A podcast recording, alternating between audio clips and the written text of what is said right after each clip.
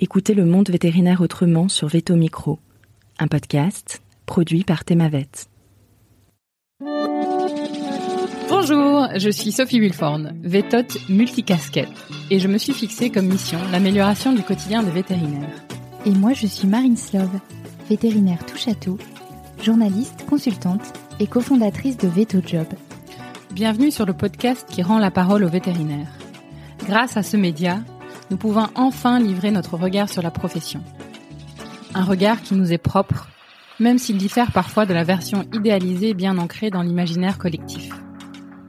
Vous entendrez ici des consoeurs et confrères, praticiens ou non, se confier sur une tranche de leur existence et interroger leur quotidien de vétérinaire.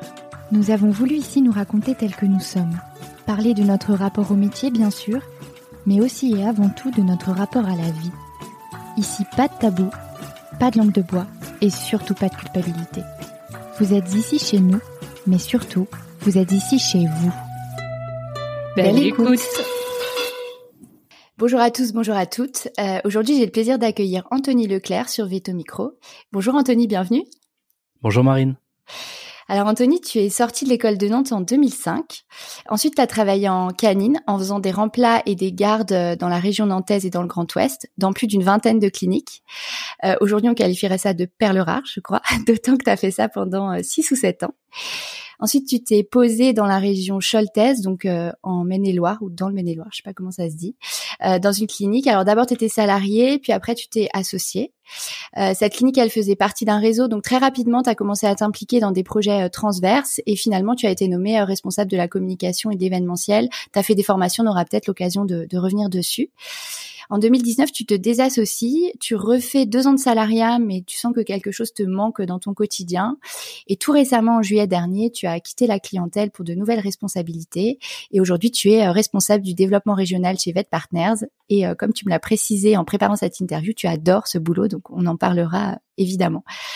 Tu es aussi, euh, alors il y a beaucoup de aussi, hein, les auditeurs vont vite comprendre, euh, conseiller régional de l'Ordre des Pays de la Loire, très investi sur des groupes Facebook vétérinaires, et tu n'es pas que veto, puisque tu es euh, chanteur professionnel, responsable littérature du plus grand site de fans de Star Wars d'Europe, ce qui est assez original, et évidemment tu es papa de deux petites filles de 5 et 8 ans.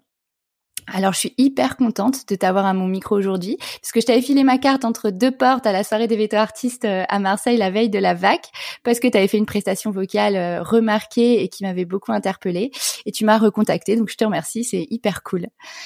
Est-ce que tu es prêt, Anthony? Tout à fait prêt. Bon, bah impeccable. Euh, bah, la première question, c'est la même qu'on pose à peu près à tout le monde, Sophie et moi. Euh, cette envie de devenir vétérinaire, elle te vient d'où? Bah en fait comme la plupart de, de mes consoeurs et de mes confrères, hein, l'envie de vétérinaire, elle euh, d'être vétérinaire, elle date de la petite enfance, euh, à l'âge de 5-6 ans, euh, quand les gamins disent moi quand je serai grand je serai vétérinaire, bah j'ai dit ça aussi. Et comme je suis très très têtu, bah j'ai jamais changé d'idée en fait, et donc et donc je me suis accroché jusqu'au bout pour pour faire ça. Je suis pas du tout issu d'un milieu euh, comment où il y avait beaucoup d'animaux. Enfin, j'ai eu un chien un poisson rouge, une tortue de Floride, comme tous les gamins des années 80. Mais euh, mais j'ai pas grandi euh, entouré d'animaux. Euh, mais d'une part, j'étais quand même passionné par le monde animal. Je pense que il y a pas mal de gamins aussi de, de des années 80 qui ont fait comme moi, qui ont collectionné les fiches des éditions Atlas là sur les animaux. Ah oui, je vois, ouais. c'est ça. Euh, où les premières étaient, les 60 premières sont gratuites et puis après, après c'est hors de prix. Euh, et puis mes parents, euh, mes parents, même s'ils n'étaient pas dans le milieu vétérinaire, euh, avaient des métiers quand même autour du, du soin, euh, du moins de, de, de, de faire attention à l'autre. Hein. C'est-à-dire que euh, ma maman avait lâché ses études d'infirmière pour pouvoir m'élever moi et mes quatre frères et sœurs. Euh, et quand on a été grand, après, elle a repris le boulot en tant qu'aide-soignante. Et mon père était éducateur à la protection judiciaire de la jeunesse. Donc j'ai quand même moi j'ai grandi dans un dans quand même dans un environnement où euh, euh, on prenait soin des autres. euh, ouais des autres euh, des autres. Alors là c'était pas des animaux du moins c'était des animaux humains. Mais euh, mais ouais je pense que ça ça m'a quand même orienté sur sur un métier de soin. D'accord. Et donc tu passes par une classe préparatoire ou par la ouais par une classe prépa et ensuite tu décides d'aller à Nantes. Pourquoi ce choix? Eh ben, euh, c'était un choix avant tout géographique parce que j'habitais euh, euh, plus près de l'école de Nantes que des autres écoles. Moi, j'ai grandi dans un petit patelin dans les Deux-Sèvres, où d'ailleurs au lycée, le, conseiller d'orientation savait même pas comment on devenait veto. Enfin, c'était c'était assez rare ah que des ah ouais, ouais, que des que des gamins aillent en prépa en fait dans mon dans mon petit village. Euh, et donc, euh, et j'ai failli pas être pris hein, d'ailleurs, c'est-à-dire que j'avais fait des demandes, je sais plus à Nantes, euh, au lycée Clémenceau à Nantes, et puis dans d'autres lycées, et puis j'avais été mis sur liste d'attente parce que je venais d'un lycée qui était absolument pas connu, qui était absolument pas coté, et je me souviens en fait, j'ai été, donc je me suis inscrit en fac de médecine. et parce que c'était mon deuxième choix. Si j'avais pas pu faire veto, je me serais rabattu sur médecin. Et puis, euh, je me souviens, 11 jours avant la rentrée euh, en prépa à Nantes, euh, j'ai su que j'étais pris. Donc là, ça a été le branle-bas de combat pour trouver un appartement, pour trouver, etc. Et donc, et je pense que ça a été une très très grande joie de ma vie de me dire que ça y est, je rentrais. en plus, à l'époque, je rentrais juste en prépa, hein, sachant le taux de réussite au concours. Mais pour moi, ça y est, c'était mon premier pas vers le métier dont j'avais toujours rêvé. Et euh, tu m'as écrit quand on a préparé cette interview que tu étais euh, issu donc d'une famille euh, nombreuse, tu viens de le dire, vous étiez cinq enfants si j'ai bien compris. Ouais, c'est ça. et d'une famille modeste et que du coup tu avais financé tes études avec des bourses mais aussi des jobs d'été en chantant aussi en faisant de la pique. Oui. alors comme dans toutes les études supérieures longues, hein, les vétos font pas exception, il y a plutôt beaucoup d'étudiants issus de milieux favorisés. Qu'est-ce que ça change d'être boursier, d'avoir dû travailler pour toi pendant ces études? Bah, en fait, je j'en garde pas un, un, souvenir que c'est changé euh, quoi que ce soit par rapport à mes camarades. Euh, C'est-à-dire que bon, le seul truc, c'est euh, que effectivement, pour pouvoir payer euh, mon, mon, loyer à Nantes, euh, il a fallu que je fasse des petits boulots. Donc j'ai fait, j'étais guide batelier dans le Marais Poitevin. Euh, J'emmenais des gens sur ma barque, comme ça je leur faisais visiter la, la, la Venise verte. Euh, J'ai fait beaucoup de babysitting, et puis à partir de la deuxième année d'école, à l'époque on pouvait encore faire ça. Euh, j'ai fait de la pique euh, tous les ans. Et puis euh, la fin de mes études, effectivement, je l'ai je l'ai financé avec avec ma voix finalement parce que j'ai j'ai décroché un comment un, un, poste de chanteur dans un orchestre de bal. donc ça finançait un petit peu bah, mon loyer et puis toute et puis bah, la nourriture, etc. Et puis bah les études étaient payées par le par le Crous finalement. Euh, j'ai pas je me suis pas senti différent euh, des autres gamins euh, qui pouvaient euh, qui pouvaient des autres gamins. On n'était plus tellement des gamins à l'époque mais bon par, par rapport à aujourd'hui. ouais, ouais, si si par rapport à aujourd'hui on hein. était quand même des gamins c'est vrai. Mais voilà j'ai pas senti de, de, de grosses différences par rapport à mes camarades alors du coup, le sens de ma question, c'était plus, est-ce que tu penses que ça a forgé quelque chose de particulier chez toi, même pour la suite après de ton parcours professionnel? Ouais, probablement. Euh, surtout dans le début de dans le début de ma de ma carrière euh, professionnelle de, de, vétérinaire finalement, euh, parce que euh, je vois là où, où pas mal de, de, mes camarades continuaient euh, à faire des études en faisant un internat, en faisant ou en allant vers vers des domaines où ils n'avaient pas besoin de se confronter tout de suite à la réalité. moi, je, je comment il avait fallu quand même que je fasse des efforts supplémentaires pour arriver à être vétérinaire. Et donc le but c'était de travailler euh, le plus vite possible en fait en étant vétérinaire. Donc il n'était pas question de refaire une année euh, d'études supplémentaires, d'autant que j'en avais fait une de trop parce que j'ai redoublé une année à l'école vétérinaire. Euh, et donc et donc oui, il a fallu quand même que je me mette au, boulot tout de suite et, et que je devienne indépendant tout de suite par rapport à ça, puisque de toute façon, je ne pouvais pas être entretenu par mes parents euh, parce que derrière j'avais aussi quatre petits frères et sœurs, et puis que bon, mes parents avaient pas une situation. Euh, euh, enfin, à l'époque, ça allait déjà beaucoup mieux, mais mais c'était pas, ils roulaient pas sur l'or, quoi.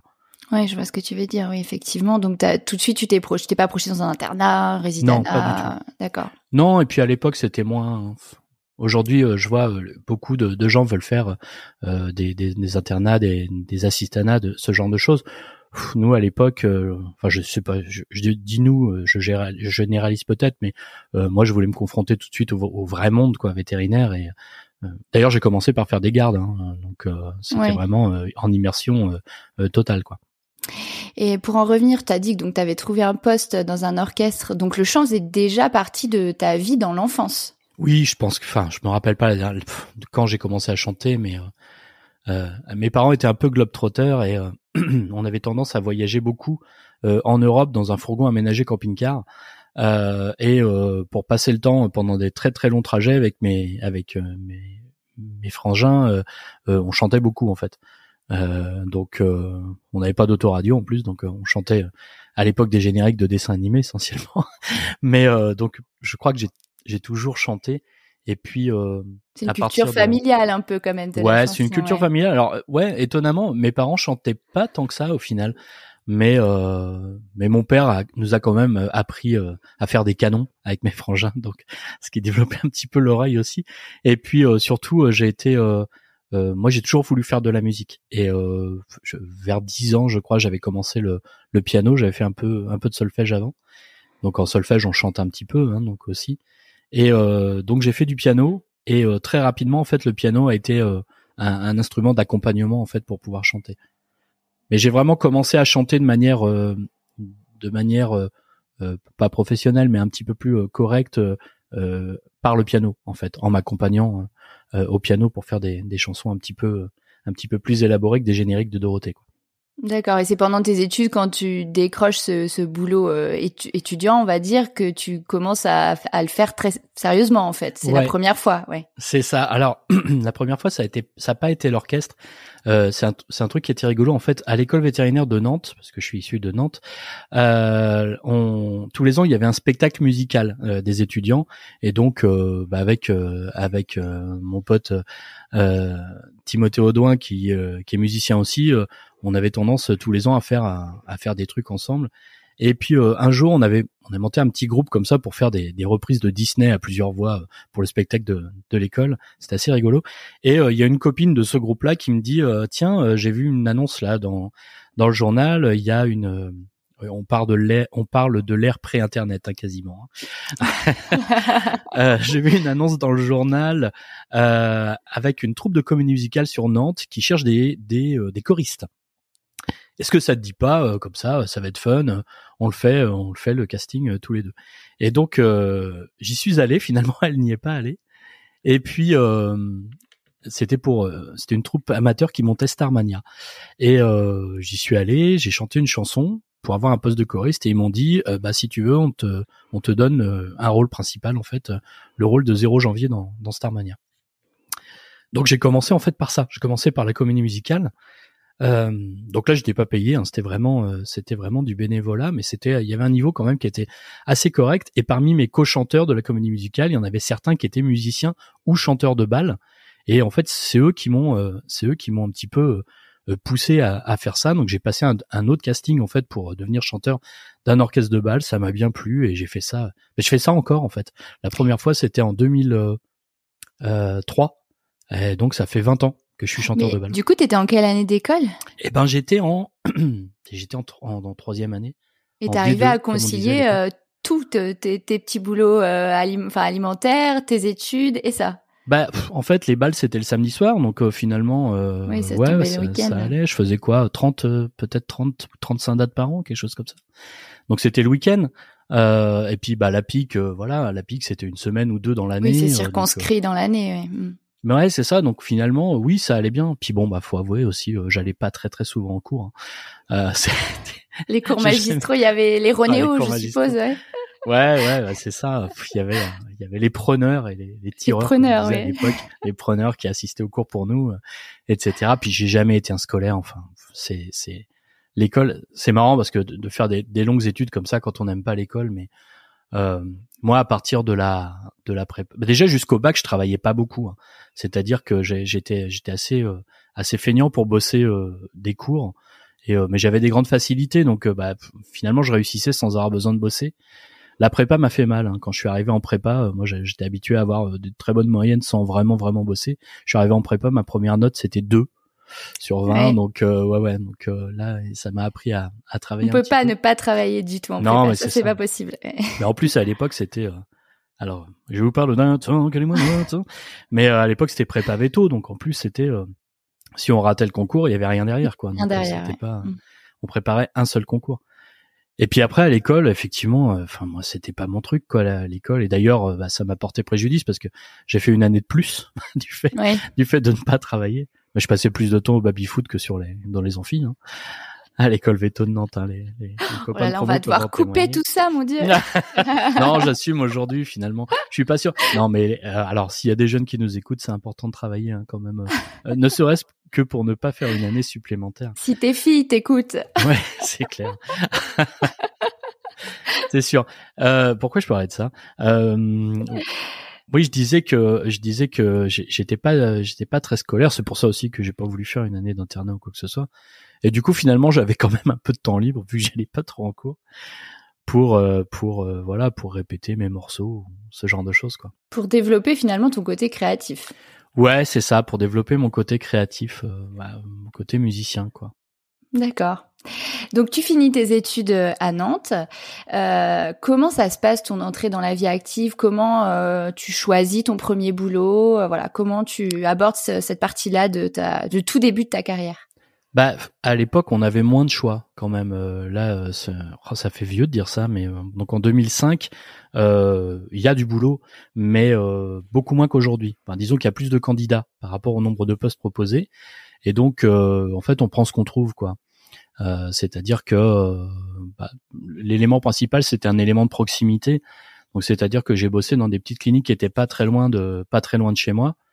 Euh, et puis après, euh, bah, de proche en proche, euh, voilà, j'ai bossé pour un veto qui connaît un autre veto qui cherche quelqu'un, et donc et je fais des tout petits remplats en fait. Je fais des, je fais des une journée par semaine, ou alors je fais une semaine par-ci, une semaine par-là. Mais ça, c'est un choix. Tu choisis de te mettre en mode remplat et pas de chercher un CDI. Ouais. Alors au début, c'est c'est un peu pour pour comment pour mettre un pied dans le milieu vétérinaire. Ouais, pour c'est ça, pour me faire la main. Et assez rapidement, oui, ça devient un choix euh, de pas me fixer. Donc pendant sept ans en fait, j'ai fait j'ai fait que ça, j'ai fait que des remplacements et et des gardes euh, aussi. Hein. J'ai euh, assez rapidement, au bout de quelques mois, j'ai j'ai été de garde pour une structure qui s'appelait à l'époque sur toute l'agglo nantaise qui s'appelait Veto 44. Euh, c'était avant l'avènement des CHV et des structures de garde. en fait, c'était toutes les cliniques de et les cabinets de, de Nantes et de l'agglomération qui étaient de garde à tour de rôle. Et moi, je faisais des gardes pour euh, 4-5 cliniques en fait comme ça. Donc j'étais souvent de garde. En fait, je travaillais plus, quasiment plus la nuit et les week-ends que la journée. Et, euh, et en fait, très rapidement, euh, ça m'a permis de voir plein de manières différentes de travailler. Travailler tout seul, travailler en équipe, travailler avec plein d'ASV, travailler avec aucune ASV, euh, etc. Et euh, acquérir d'une part euh, bah, des techniques un peu différentes en fonction des, des gens avec lesquels je travaillais, et surtout je, je, me très rapidement, je me suis dit tiens, je vais accumuler ce genre d'expérience pour voir ce qui marche et ce qui marche pas. Et enfin, pour moi, en tout cas, ce qui marche pour moi, ce qui marche pas pour moi, pour pouvoir après me faire une espèce de de, de liste mentale des choses que je veux dans ma propre clinique et des choses que je veux pas et de ce que je veux faire euh, dans ma propre structure. Et donc pendant sept ans, je fais ça. Donc j'ai bossé ouais pour une vingtaine de cliniques en tout. Euh, ça a été euh, ça a été euh, hyper enrichissant avec des gens euh, avec des gens euh, super, avec des gens moins super, avec voilà, mais ça m'a permis de, de, me dire ça je veux faire ça, ça je veux surtout pas faire ça. Et après, en 2000, euh, fin 2012, début 2013. Euh... Et attends, là-dessus, je, je, reviens, j'ai une question. Euh, finalement, euh, toi qui disais tout à l'heure que t'étais pas euh, hyper scolaire et que l'école, les cours magistraux, c'était pas ton truc, quand tu arrives dans la vie active, de mettre les mains dedans, ça, est-ce que là, tu te sens à ta place? Ouais, mais là, voilà, là, je fais enfin ce que je voulais faire. C'est-à-dire que les, bon, l'école, c'était un moyen euh, pour euh, être vétérinaire. Et là, je suis enfin vétérinaire. Donc là, je fais enfin ce que j'ai toujours voulu faire, en fait.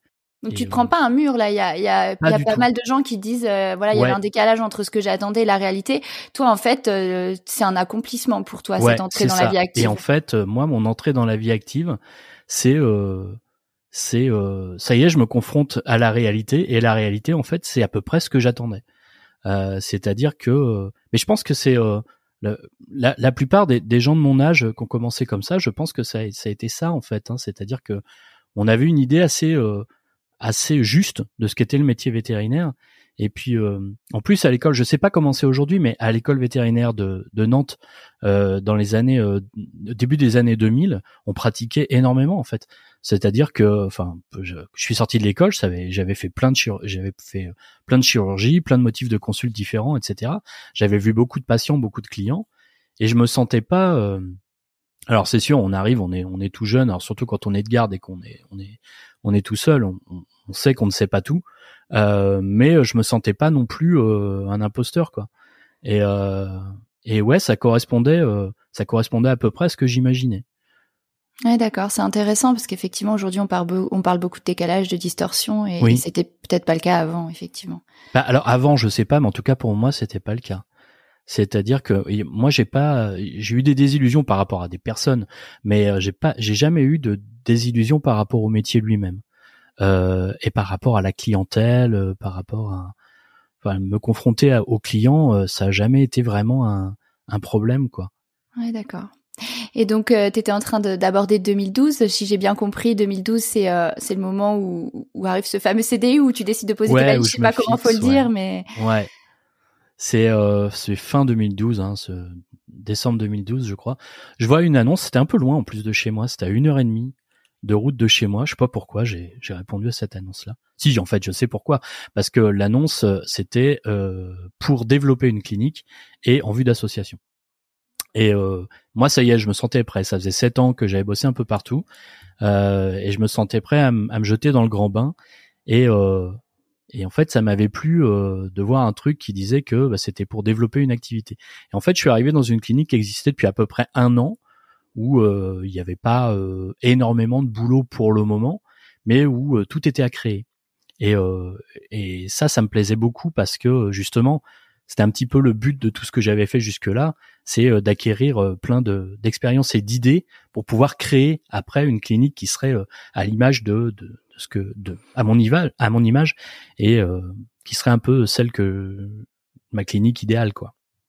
D'accord. Et, qu'est-ce qui te donnait envie de voilà de, de t'associer et de prendre des responsabilités? Alors de m'associer, euh, c'était parce que euh, je me sentais un petit peu, euh, euh, je faisais énormément de choses en tant que salarié euh, et notamment dans le développement, euh, et je me sentais pas légitime en tant que salarié pour pour manager, pour prendre des décisions par rapport à la clinique, par rapport à la à des nouveaux services que j'ai créés pour la clinique, etc. Et, euh, et pour moi, j'avais vraiment besoin euh, de me sentir légitime euh, et de participer à la, enfin, d'être à la table des décideurs, en fait. Euh, dans la dans l'association, c'était une petite clinique euh, canine où on était deux vétérinaires, mais qui était rattachée à une plus grosse clinique euh, mixte avec cinq ou six vétos.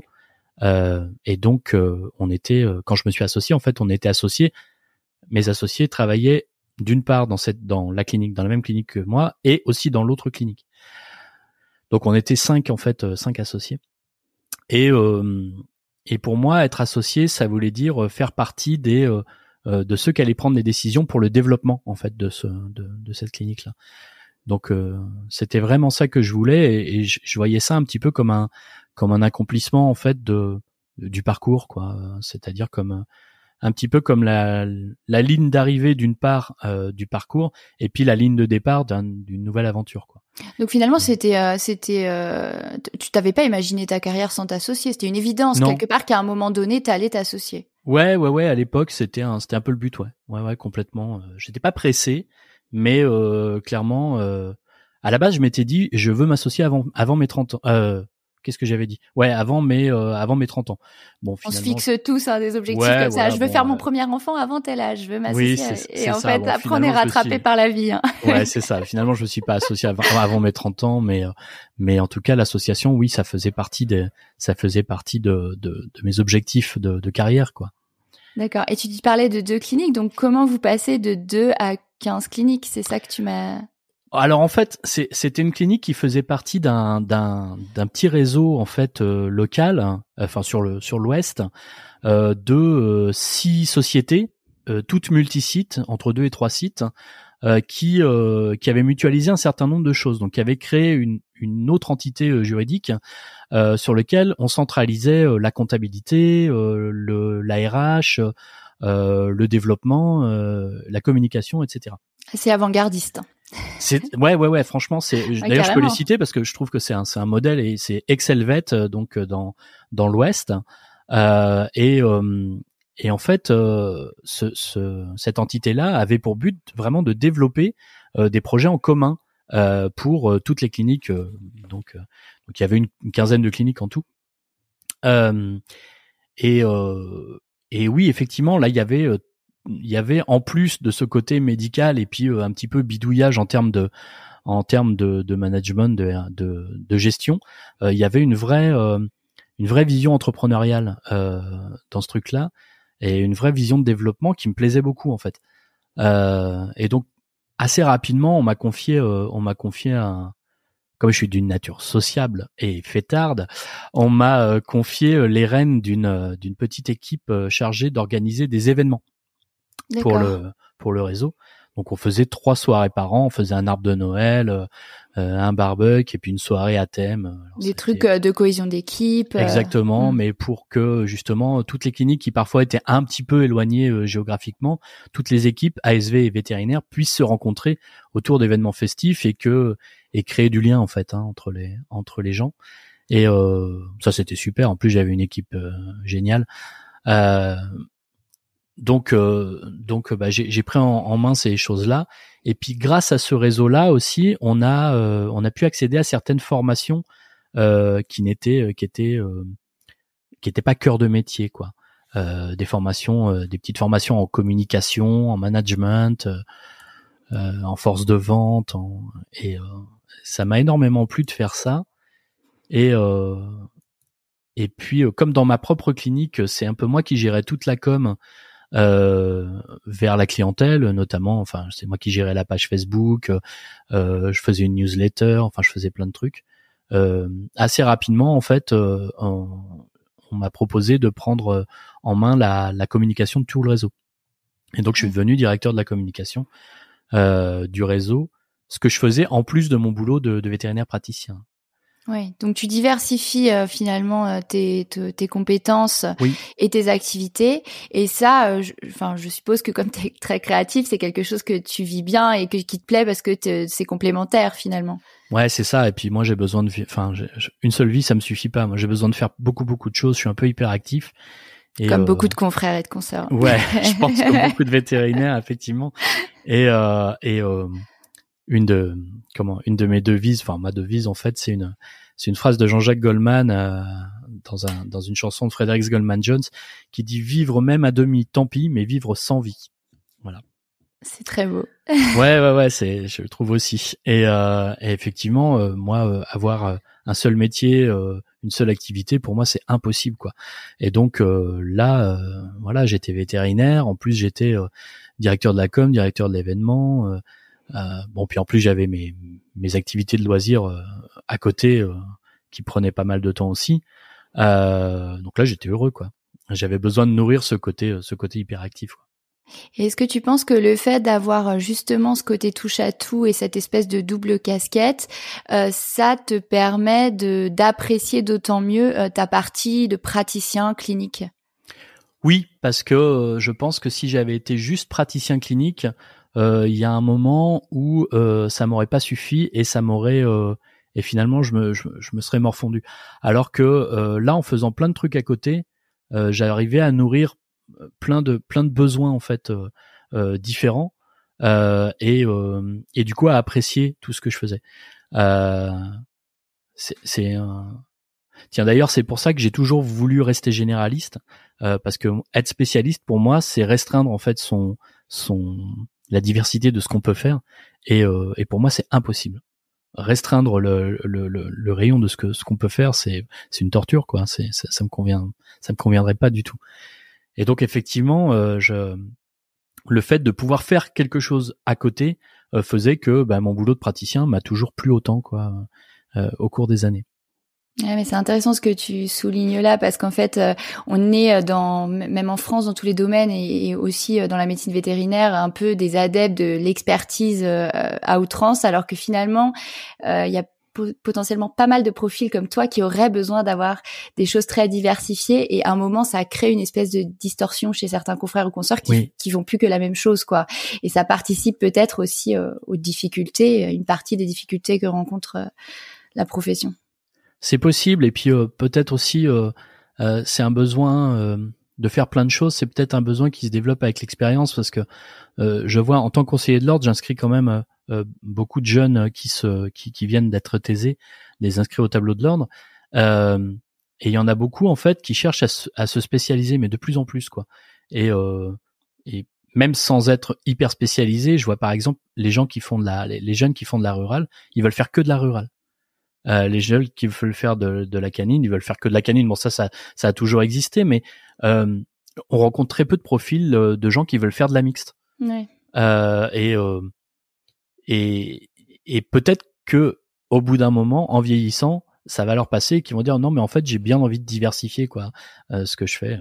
Ouais, je sais pas. Hein, que ça se passe comme ça. Oui. Je, je, je c'est un peu les échos que j'ai. ouais, c'est tout à fait possible. Et et en fait. Euh, euh, moi j'ai pas choisi c'était pas c'était pas un besoin conscient de dire je veux faire le plus de choses possible euh, c'est arrivé avec le temps en disant tiens euh, euh j'ai entendu de l'harmonica tiens je vais me mettre à l'harmonica tiens j'ai entendu du handpan je vais m'acheter un handpan et je vais faire du handpan quoi. Enfin c'est c'est vraiment le là je viens de m'acheter un appareil photo. Enfin c'est c'est vraiment les, les c'est des envies qui qui prennent comme ça et qui font que ben on, on fait de plus en plus de choses au fur et à mesure, mais c'est pas un besoin. un besoin d'apprendre aussi, un besoin d'apprendre en permanence. Ouais, ouais, ouais, ouais. D'accord. Euh, alors, on va passer à, une autre partie de, ton parcours. En préparant cette interview, tu m'as dit qu'en 2019, alors que tu étais donc toujours associé dans cette structure dont tu viens de parler, tu vis une année euh, compliquée sur le plan personnel et sur le plan professionnel et que ça se solde par ton retrait euh, de, de cette association. Est-ce que tu peux nous raconter? Ouais, eh ben c'est les, les comment les, les aléas de la vie en fait. Euh, j'étais euh, euh, j'étais marié euh, avec bon j'avais deux enfants. Enfin j'ai toujours deux enfants d'ailleurs, mais je suis plus marié. et comment bah ma ma femme et moi nous sommes séparés en fait. C'était pas une décision de ma part. Et bon, ça a été, j'ai j'ai pris ça un petit peu comme un comme une surprise d'une part, et puis bon, ça a été ça a été très compliqué pour moi. et puis et ça, du coup, ça a un petit peu influé sur euh, euh, sur les relations que je pouvais avoir avec euh, avec mes associés en fait dans la dans la clinique parce que moi j'étais pas bien. Et puis et puis bah du coup les nos relations se sont tendues à tel point que bah je me suis mis enfin mon médecin m'a mis en arrêt en fait pour dépression. Et et comment mes mes associés au bout de quelques mois m'ont fait part de de leur désir que je ne revienne pas. Donc donc euh, ça n'a pas amélioré, on va dire, mon, mon moral. Euh, ouais, ça a été bon, ça a été difficile. Après, euh, c'est, c'est, je veux dire, c'est la vie, et puis finalement, c'est, c'est ce qui mène à ce que je fais aujourd'hui. Euh, mais c'est un vrai euh, sujet cette la dépression parce que c'est quand même quelque chose toutes les études montrent que on a un, je sais pas comment on dit mais un terrain en tout cas une propension une propension à, mm. à, faire des burn-out ou être dans des états dépressifs ouais. Est-ce que tu peux nous, nous, nous, expliquer pourquoi on peut plus travailler et, et pourquoi on, on, se retrouve dans une situation où on a des arrêts longs? Parce qu'effectivement ça passe pas en une semaine. Je pense que c'est pas mal de d'expliquer de, euh, cette partie-là. Eh ben, avant de faire une dépression, euh, c'est quelque chose c'est quelque chose que je comprenais mal. Euh, je, je me dis, enfin, pour moi, euh, un petit peu de, de, manière un peu un peu ignare hein, finalement euh, j'avais l'impression que les gens qui étaient euh, dépressifs, euh, c'était des gens qui s'écoutaient beaucoup et qui n'avaient pas énormément de volonté, quoi. et quand j'ai expérimenté malheureusement la, la dépression, c'est là que je me suis rendu compte que c'était une vraie maladie physique. C'est-à-dire que il y a des matins où c'est impossible de sortir du lit. Euh, on fait des crises d'angoisse qui nous scient les pattes. Enfin, moi, il a fallu, il a fallu parfois que, que je, je m'assaille par terre au milieu d'un rayon de supermarché euh, parce que parce que je ne pouvais plus rester debout. Quoi. Enfin, c'est vraiment, il y a des symptômes physiques euh, et, euh, et effectivement, c'est pas quelque chose qui prend, qui, qui passe en prenant un doliprane. Quoi. Donc c'est extrêmement long. Il y a tout un processus de, de reconstruction, euh, de de, de reconstruction de, son de son estime de soi, euh, euh, de ses relations aux autres aussi, hein, parce que le, bah, les, les, gens qui sont dépressifs sont pas les meilleurs camarades du monde hein, non plus, hein, donc euh, euh c'est pas c'est pas évident. Euh, et et en fait, c'est là où je me suis rendu compte que bah non, la dépression c'était pas juste un, des gens qui s'écoutaient beaucoup, quoi, que c'était une vraie maladie, que mmh c'était compliqué. Dans mon cas, je pense pas qu'on puisse parler de burn-out parce que même si effectivement le la on va dire le, métier avait une, un, certain poids quand même dans, dans, dans cette dépression. C'était pas totalement ça. Et je pense que si ça avait été ça, je, je serais peut-être pas revenu au, au monde vétérinaire.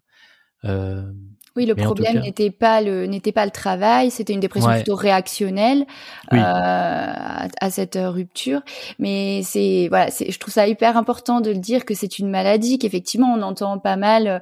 Euh, oh bah c'est des gens, euh, ils ont qu'à, euh, enfin trivialement se sortir les doigts quoi. Ouais, mais c'est exactement ça. Et il et, y avait une part de moi qui le pensait effectivement avant d'expérimenter ça. et d'ailleurs on voit bien qu'il y a ceux qui en ont fait et qu'il y en a ceux qui en ont pas fait en fait. Parce que euh, quand j'ai fait euh, cette dépression, j'ai été soutenu euh, par des gens qui étaient, alors certains des proches, mais certains autres qui étaient plus des des, des camarades ou des relations un petit peu distantes, mais qui étaient pas proches de moi et qui m'ont soutenu énormément parce que eux étaient passés par là, ils savaient ce que c'était. Et, et je les en remercie hein, d'ailleurs. parce qu'aujourd'hui j'en suis sorti et c'est beaucoup grâce à eux. Euh, mais euh, mais effectivement, euh, je pense que tant qu'on l'a, tant qu'on n'en a pas fait, c'est compliqué de savoir ce que ce qu'est vraiment une dépression. Oui, ça c'est vrai. Après, plus on en parle, plus on lève le tabou là-dessus, moins, ce, enfin, plus ce sujet devient euh, facile à appréhender et puis les gens sont soutenants. Et du coup, qu'est-ce que tu aurais attendu de ton entourage professionnel à ce moment-là? Euh, Ce que j'aurais pu attendre de mon entourage professionnel, c'est c'est c'est de la patience, euh, en fait, parce qu'effectivement, c'est c'est très long euh, de guérir d'une dépression. Et euh, t'as été arrêté combien de temps? Et quelque part, en tout neuf mois. Ouais, c'est ça, c'est assez classique, six, ouais, ouais, six mois, un an. Ouais, ouais, ouais c'est ça. Et en fait, au bout de, au début, ils ont, mes collègues ont été assez soutenants euh, en me disant prends ton temps, euh, voilà, on guérit pas en trois semaines d'une dépression, donc il faut vraiment que tu tu te consolides. Et puis au bout de trois quatre mois, j'ai senti que euh, voilà, il s'impatientait un peu, c'était un peu bon, ça fait quand même ça fait quand même trois quatre mois euh, qu'on est obligé de se débrouiller sans toi et c'est compliqué et voilà.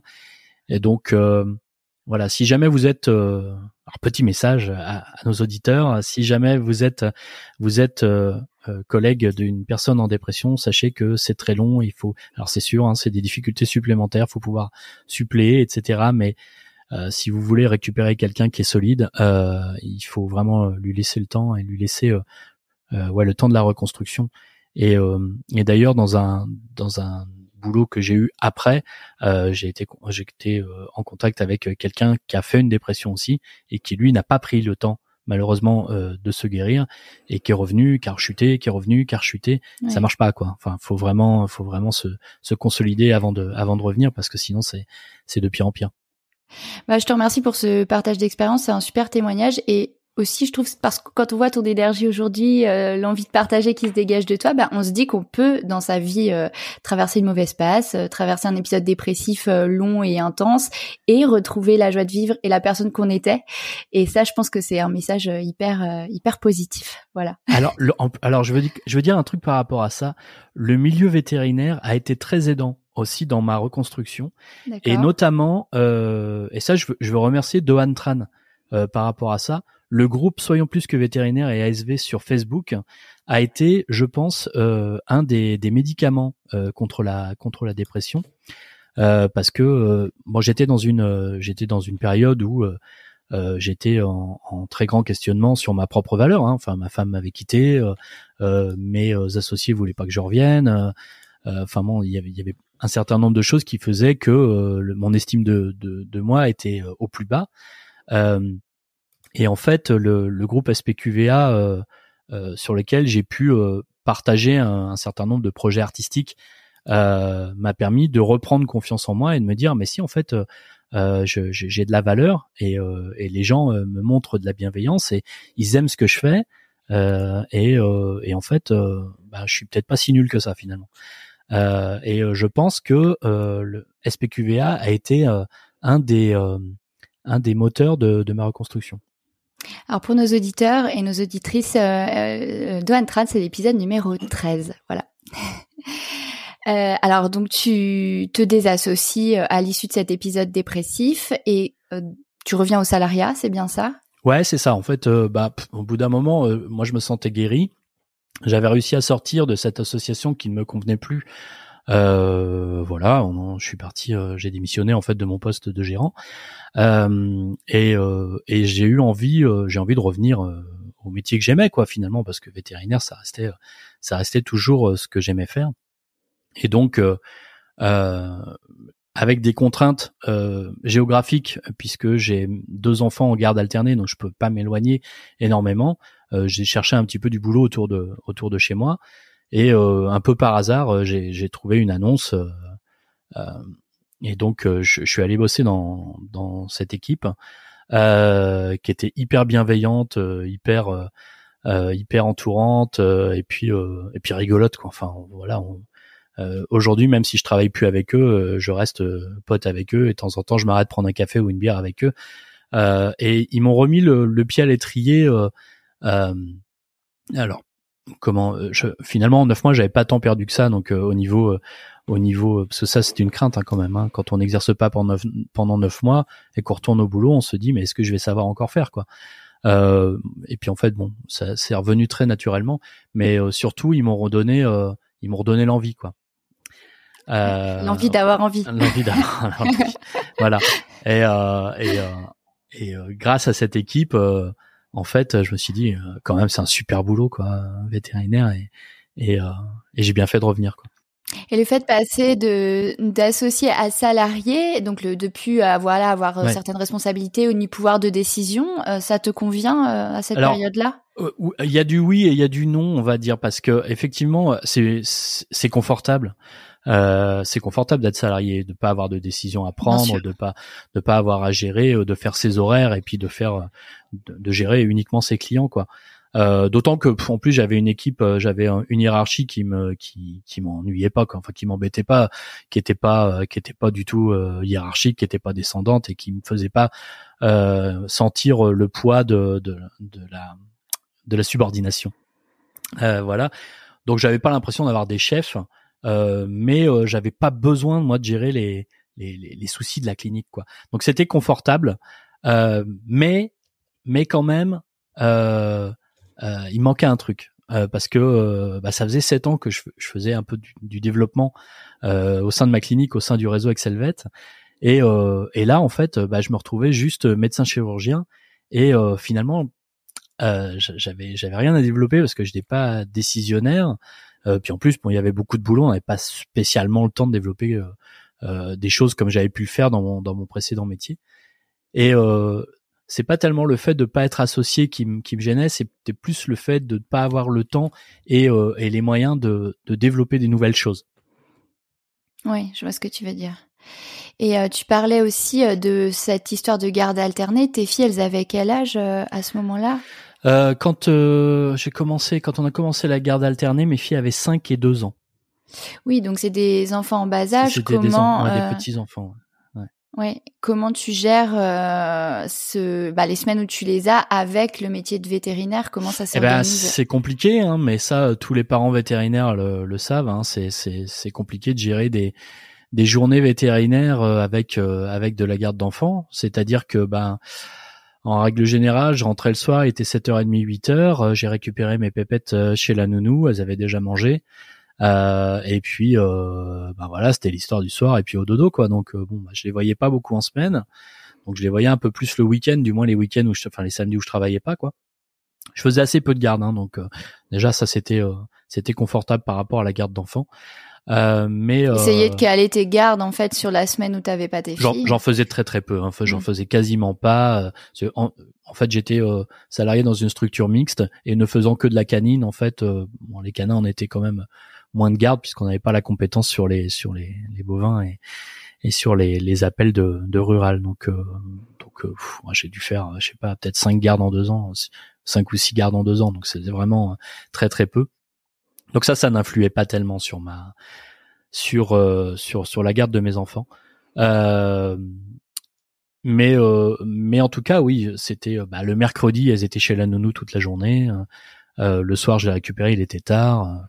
En plus, bah, tous les, les, praticiens le savent, on sait à quelle heure on commence, on sait pas toujours à quelle heure on finit hein, nos journées, donc bah, il y a des soirs où je rentrais très tard, j'allais chercher chez la nounou, il était 21h, bon, c'est pas arrivé souvent, mais c'est arrivé. Et il y a une forme de culpabilité dans tout ça, le fait d'être en plus en alterné et de les avoir qu'une semaine. Il y a une forme de culpabilité euh, et puis il y a, il y a aussi bah, une fatigue par rapport à ça parce que je, enfin, alors surtout euh, maintenant que je ne les ai plus qu'une semaine sur deux, euh, la semaine où je les ai, j'ai envie de les voir quoi. Hein, forcément, Bien je les ai pas tout le temps, donc euh, je, je, veux profiter d'elles, profiter d'elles un maximum.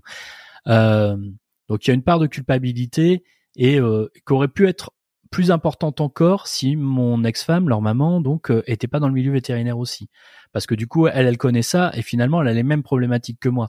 Donc euh, si elle, elle pouvait passer énormément de temps par rapport à elle et que par rapport à moi, pardon, et que moi, euh, ben, je passais très peu de temps les semaines où j'avais, où je les avais par rapport à elle, j'aurais pu me sentir encore plus coupable en disant bah moi je, je veux la garde alternée puis finalement je peux pas m'en occuper quoi. Mmh. Euh, Là, c'était homogène et vous aviez les mêmes problèmes. Ouais, on avait, on avait à peu près les mêmes problématiques et puis, euh, et puis euh, voilà. Puis on avait la chance aussi d'avoir une nounou qui était très compréhensive, et puis qui était, qui était très flexible quoi sur sur nos horaires. Mm. Ce qui est pas évident en campagne, hein, parce que j'habite à la campagne. Moi mais aussi. Euh, ouais. J'ai une nounou en or aussi. voilà, donc euh, donc merci nounou si tu écoutes. Euh, merci tatate.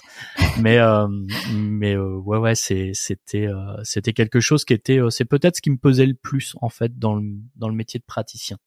Mais ça m'étonne pas et c'est des sujets. Nous on le voit, on a une, on a ouvert une rubrique parentalité hein, sur Thémavet. Tellement c'est un sujet en fait de comment on gère euh, ce quotidien professionnel, euh, a fortiori quand on est des couples de veto avec des gardes des deux côtés.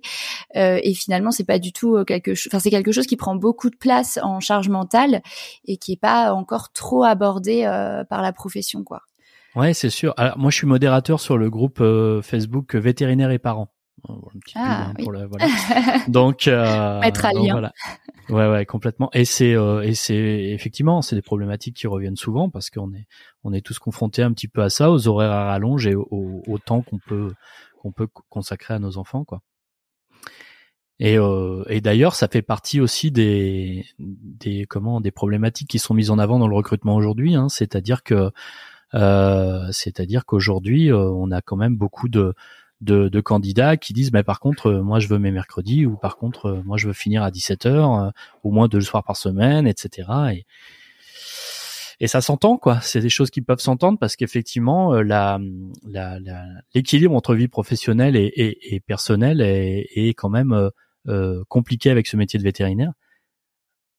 Oui bien sûr et alors, comment tu arrives chez Vet Partners? C'est récent, du coup. Ouais, c'est récent. Ça fait six mois que je suis chez Vet Partners. Et en fait, euh, euh, bah, là, comme tout le monde, hein, moi j'ai vu les corporates arriver euh, euh, sans trop savoir quoi en penser. En plus, je fais partie du Conseil de l'ordre, donc on connaît les positions du, du, Conseil de l'ordre envers les, les groupes. Hein. Enfin, je pense. Bon, je pense que tu peux euh, les rappeler. ouais. On a des jeunes auditeurs. Euh, donc... Euh. Ouais, bon, les, en gros, les, les conseils de l'ordre. C'est un avis personnel hein, que je vais vous donner, mais les, on va dire que le Conseil national de l'ordre n'est pas spécialement, ne voit pas d'un bon œil les corporates et il y a un certain nombre de de flous juridiques qui sont mis en avant avec des lectures de, du code de déontologie qui qui divergent entre les entre les groupes et euh, les euh, et les conseils de l'ordre, tout simplement. Euh, et donc il y a donc une les corporates, c'est les c'est les chaînes de cliniques ou les groupements de cliniques. C'est les groupes de ouais, les groupes de cliniques. Alors je, on en reparlera peut-être, mais je, je, fais vraiment une différence entre les chaînes et les groupes. Hein. Ok ouais. C'est très différent. Moi je fais pas partie d'une chaîne. Je bosse pas pour une chaîne.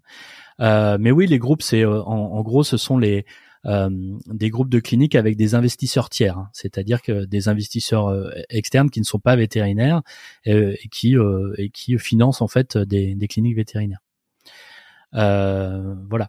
Donc moi, je, donc je vois arriver ces corporates avec avec beaucoup de avec beaucoup de comment de de de de, de méfiance, un petit peu comme tout le monde, d'inquiétude un petit peu comme tout le monde, comment ça marche, qu'est-ce que c'est. On entend beaucoup, on entend dire beaucoup de choses. Hein, il y a beaucoup de fantasmes autour de ça, euh, à savoir, euh, ouais. Euh, tu vas voir, tu vas bosser si, si, si ta clinique est rachetée le lundi matin, tu vas recevoir un appel en te disant cette, cette semaine il faut tant de radio, il faut que tu fasses tant de chiffres d'affaires sur, il faut que tu fasses tant d'analyses, etc. Et puis voilà, donc avec des inquiétudes par rapport à l'indépendance de l'exercice. Bon, voilà, donc on entend dire, il y a beaucoup de choses qui se, se disent, il y a beaucoup de choses qui se taisent aussi par rapport au groupe. Je sais pas trop comment ça arrive. Et puis, et puis moi, j'ai cette petite, cette petite rengaine du développement qui tourne dans ma tête en me disant, purée, ça me manque quand même. J'adore ce que je fais, j'adore la clientèle, j'adore la chirurgie, j'adore j'adore la pratique. Euh, mais quand même, le développement, ça me manque énormément. Puis un jour, je vois une annonce, en fait, je regarde sur euh, sur VetoJob.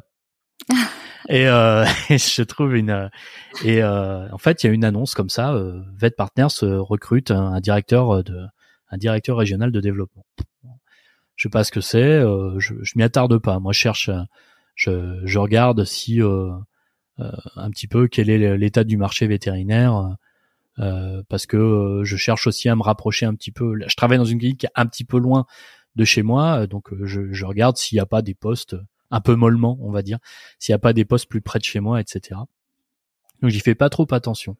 Et puis euh, et puis j'y re-regarde, je vois que cette annonce elle perdure, etc.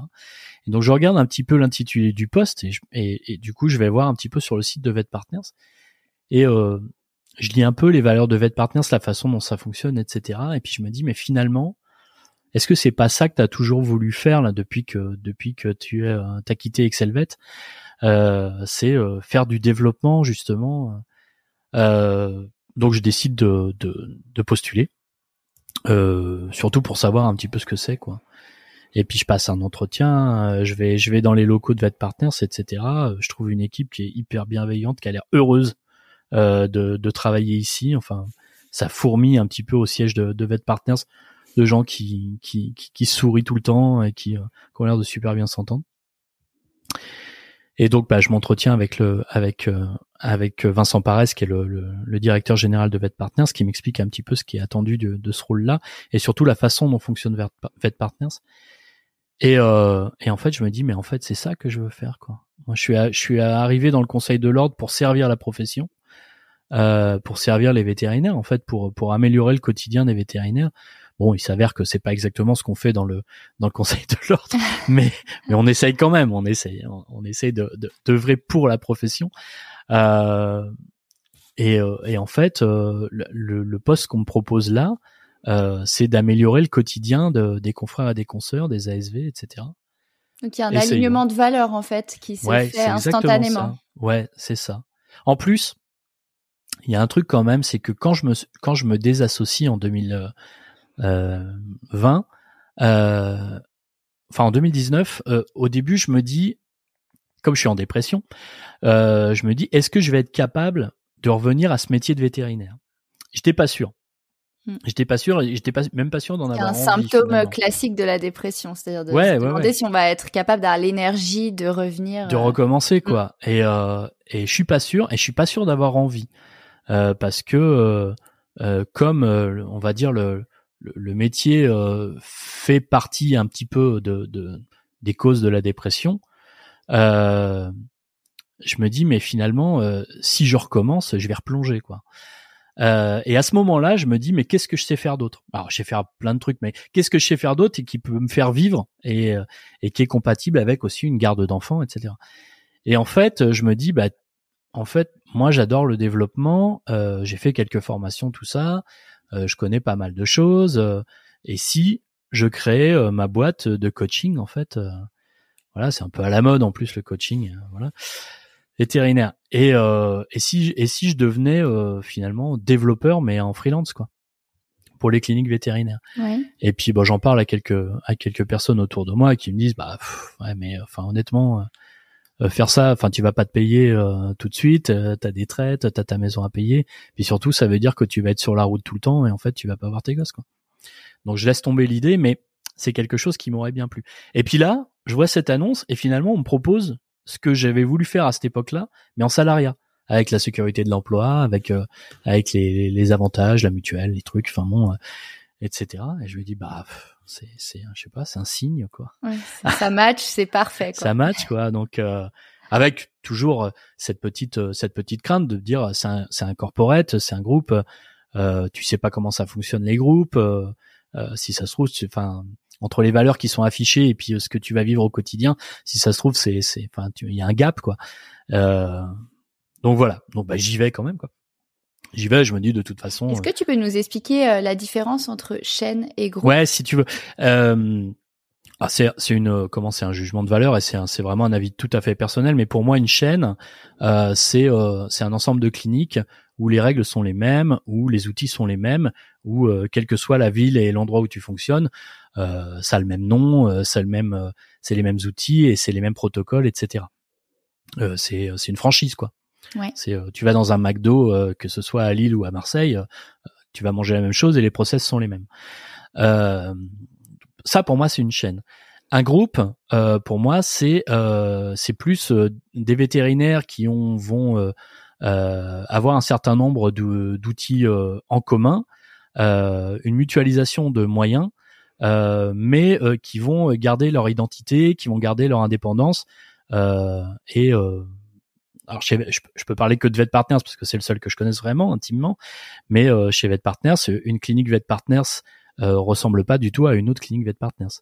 Euh, D'ailleurs, le, le, nom Vet Partners n'apparaît pas sur les cliniques. Euh, c'est quelque chose qui est.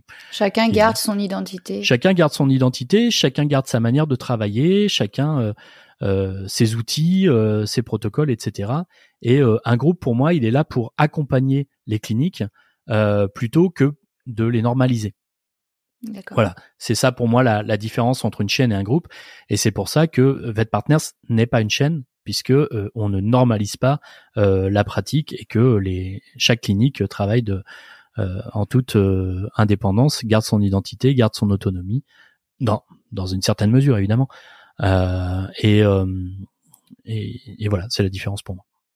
Et toi, c'est cette notion d'accompagnement, tu disais tout à l'heure, de d'améliorer le quotidien des vétérinaires qui t'anime dans cette nouvelle, dans ce nouveau poste, cette nouvelle mission.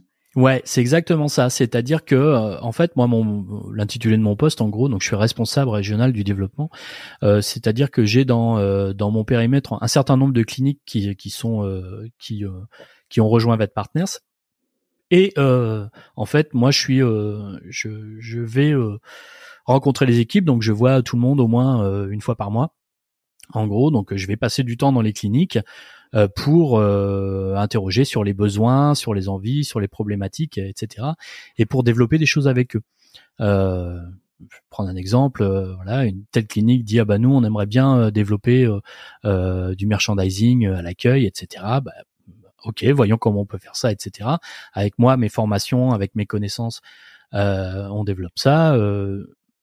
Une autre clinique va me dire bah euh, nous on aimerait bien lancer un nouveau service, on a besoin d'outils, on a besoin de formation, bah, je vais trouver ça, etc. Euh, voilà, donc euh, tout ce que je peux faire directement, je le fais avec eux, et tout ce que je peux pas faire, en fait, je fais le lien entre les cliniques et les services support en fait de, de Vet Partners, qui vont être plus spécialisés que moi, le service informatique, le service communication, le service RH, etc. D'accord et donc effectivement, euh, en faisant ça, j'ai vraiment l'impression de euh, d'être une aide, quoi, et d'être euh, et d'œuvrer pour l'amélioration de leur mmh. quotidien. Ouais, d'être utile et d'être et d'être quelqu'un qui va améliorer le quotidien de mes confrères, de mes consoeurs et des ASV, et et de vraiment de servir finalement la, la profession. D'accord. Et quand on a préparé cette interview, effectivement, tu m'as dit que t'aimais profondément, hein, je crois que c'est le mot que tu as employé, euh, la profession vétérinaire, euh, et que tu déplorais qu'aujourd'hui, voilà, elle soit malade, en crise, euh, et que pour toi, il y avait vraiment un, grand nombre de modèles à changer. Est-ce qu'aujourd'hui, ce poste-là, tu as l'impression qu'il te permet de, de t'investir dans ce changement de modèle? Oui, oui, oui, parce que mais rien que le, le euh, bon, alors après voilà, ça va être du, il va y avoir plein de gens euh, qui qui vont dire ouais, il fait de la, il fait de la pub pour son groupe, etc. Mais le modèle même de ce nouveau modèle en fait avec l'arrivée de des corporates, euh, je pense que ça, ça apporte pas toutes les solutions. Hein, faut pas, faut pas non plus fantasmer le euh, que ce soit dans un sens ou dans l'autre le, le, modèle des, des corporates. Mais je pense que euh, ça apporte euh, un certain nombre de solutions justement à des problématiques de la profession et notamment euh, la, la, problématique de l'isolement tout simplement parce que une clinique qui est toute seule quand il a un, quand il y a un problème, euh, bah c'est c'est au, aux associés de le gérer et puis point final quoi.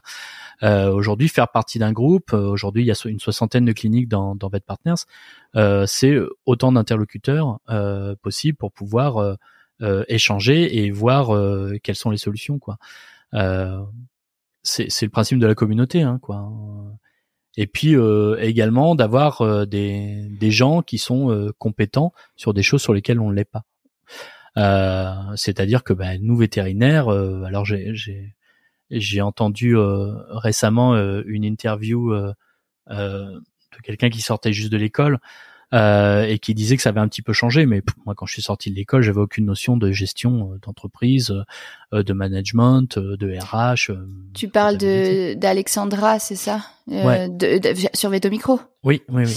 Alors, je vais juste redonner à nos auditeurs le numéro de l'épisode. Euh, c'est l'épisode numéro 27. Voilà, c'est ça.